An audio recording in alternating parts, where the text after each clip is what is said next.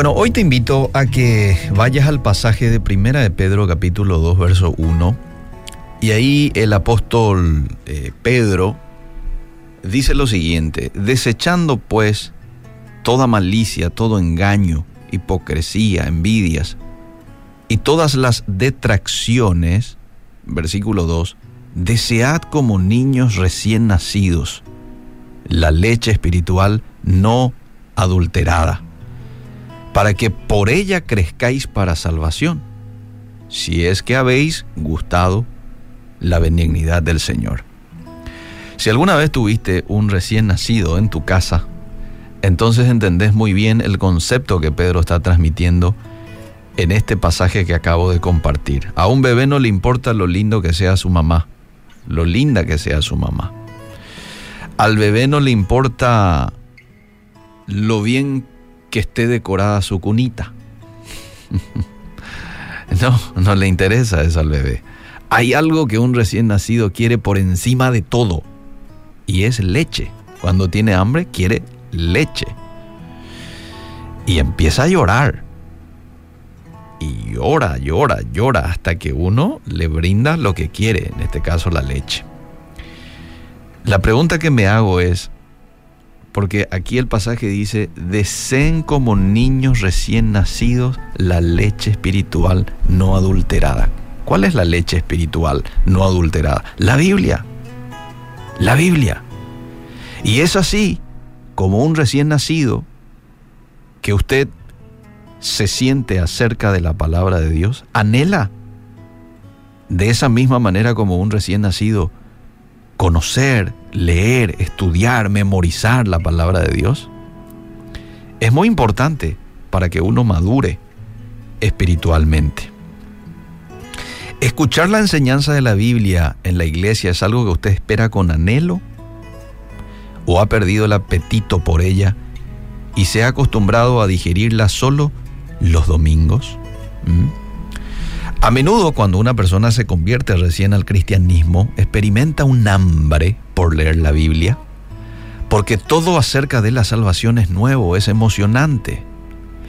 Pero con el paso del tiempo, el atractivo lastimosamente desaparece los problemas, las presiones diarias de la vida continúan como antes y la pasión por la palabra de Dios puede ser reemplazada por los afanes de esta vida, por algún entretenimiento, ¿sí? Hoy por el celular, por las redes sociales. Y uno de pronto pasa más tiempo con las redes sociales o con informaciones que con la Biblia. Si alguien en realidad ha sido salvo, el hambre por la palabra de Dios debe ser evidente. Eso es porque como creyentes hemos saboreado la bondad de Dios y por lo tanto anhelamos conocerlo con mayor profundidad. Mordisquear por costumbre las sagradas escrituras no hace mucho para estimular nuestro apetito.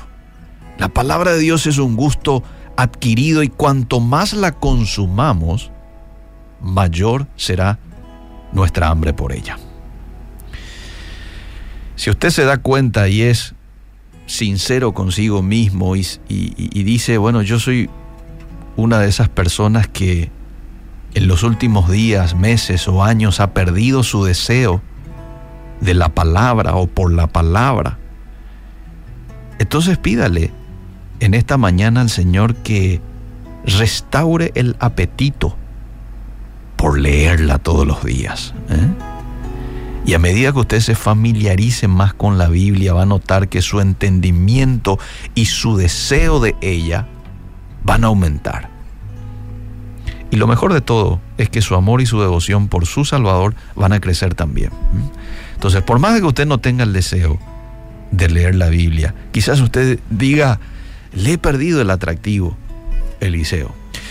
Entonces, vaya, lea, igual aunque le haya perdido el atractivo, y va a notar cómo en las próximas horas o en los próximos días Dios va a utilizar esa disciplina que está teniendo con su palabra y le va a colocar en su corazón más hambre y más sed de leer, de conocer y de pasar tiempo con Dios.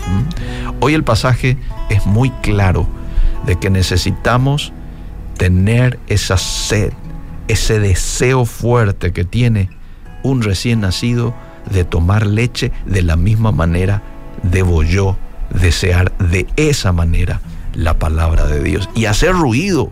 ¿eh? Si es que no me dan lo que estoy queriendo, así como el, recién nacido llora y llora fuerte hasta que le des. Bueno, nosotros de la misma manera. Que Dios ponga en nosotros deseo por conocerlo cada día más a través de la lectura de la Biblia.